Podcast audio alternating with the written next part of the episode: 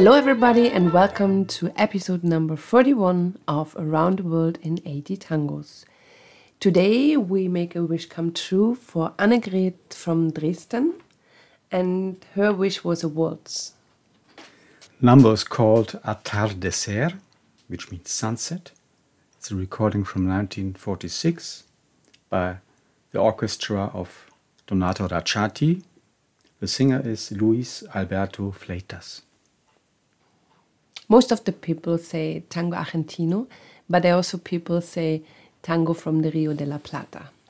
Especially people from Uruguay or Montevideo, they always feel like a bit set back by the mentioning of Buenos Aires as the capital of tango, but tango is also very strong in Uruguay. And today our orchestra is from Uruguay. Yes. The problem with orchestras from Uruguay that uh, sometimes you have a lack of sources. So I couldn't get any information about the composer of this number, Eduardo de Pauli. I checked all my normal sources and I didn't find anything, not even his birth date. Maybe he wasn't born. I got some information about the lyricist Antonio Casciani and, of course, about Donato Racciatti, but all the others, including the singer, are unknown to my sources. Maybe one of our listeners can give informations. We would be grateful. In the spring of my blooming age, I met her at dusk. Beautiful, bright, dream of my life. Mistress of my heart, to you I gave my passion. Hours spent happily at her side. Happily we built a love nest. While the moon with his light bathed her blonde hair like a ray of sunshine. But the godless death took away my happiness and snatched my only dream away. Desperate over my cruel misery, I walk forever with my faithful song. Afternoon breeze, the sun dies. Memories that will never, ever come back. I feel my life is consuming, and in search of her soul, it will soon pass away.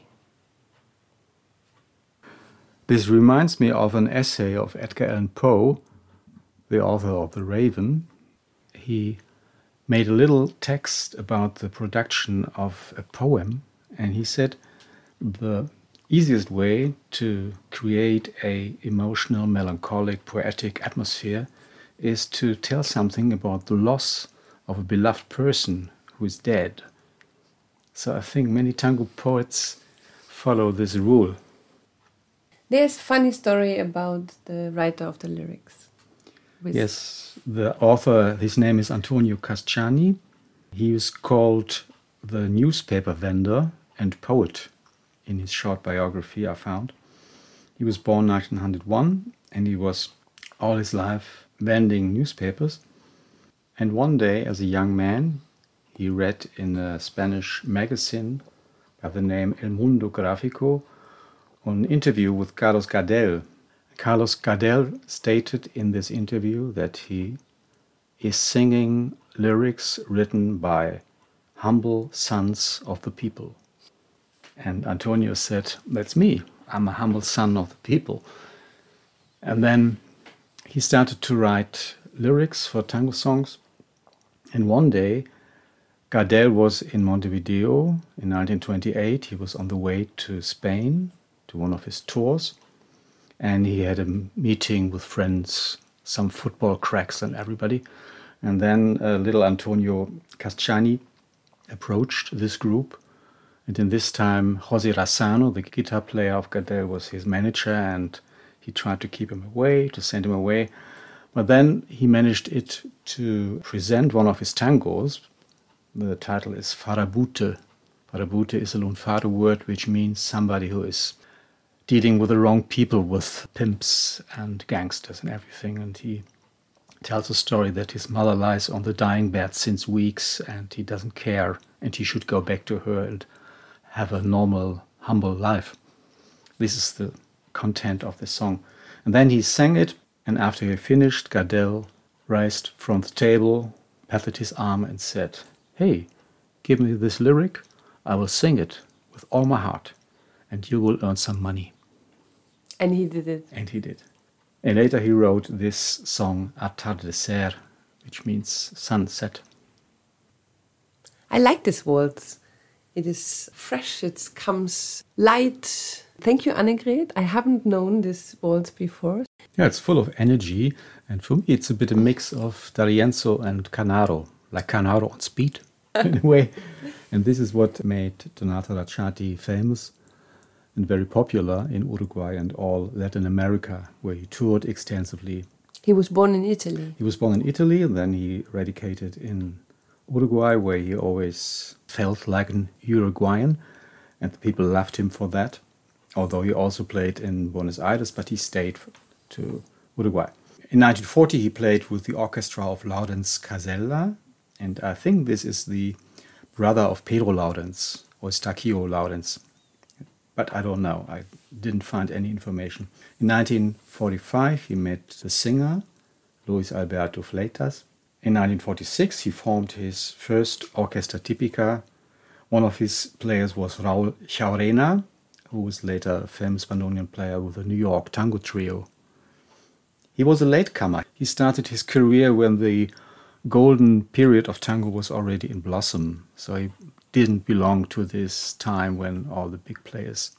Then he went to the record company Sondor, the orchestra which is named in the discography is exactly Orchestra Tipica Sondor, direction Donato Racciatti. So it's the official orchestra of the record company. Like Victor, but uh, different to Victor, they performed yeah. on stage. They performed a lot. He also made a lot of radio work. He wrote sainetes and played with them. He had a big presentation of his sainete in a soccer stadium in Montevideo. And his biggest success was in the years 53 until 60 with Nina Miranda and Olga Del Grossi, female singers. Well known is Gloria with Nina Miranda. And uh, these two singers, by the way, they uh, continued to Buenos Aires to continue their career after they finished with Racciatti. And he also had countless uh, singers some of them passed great orchestras like Fresedo and Canaro, like Carlos Roldan. And he also made his dream come true. He played in the cabaret Marabu in Buenos Aires, which was the place where Carlos Di Sarli, Juan D'Arienzo, Anibal Troilo performed before him. So in his time, he was not unfamous, we could say. Not at all. Mm -hmm. This was our episode number 41 from around the world in 80 tangos. Today we make a wish come true of Annegret from Dresden. And we had Atardecer, the sunset, a recording from 1946 of the Orchestra Tipica Sondor, director Donato Racciatti, the singer was Luis Alberto Fleitas. A waltz. A waltz, the composer is Eduardo De Paoli, the lyrics Antonio Casciani. Thank you for traveling with us through tangos we love, and we hope you enjoyed. This was Daniela and Raimund, Tango Mundo, Berlin. Take care and stay Bella luminosa, sueño de mi vida, dueña de mi alma, mi pasión le di. Horas que a su lado felices pasaba, forjando dichoso un nido de amor, mientras que la luna con su luz bañaba sus rubios cabellos cual rayo de sol.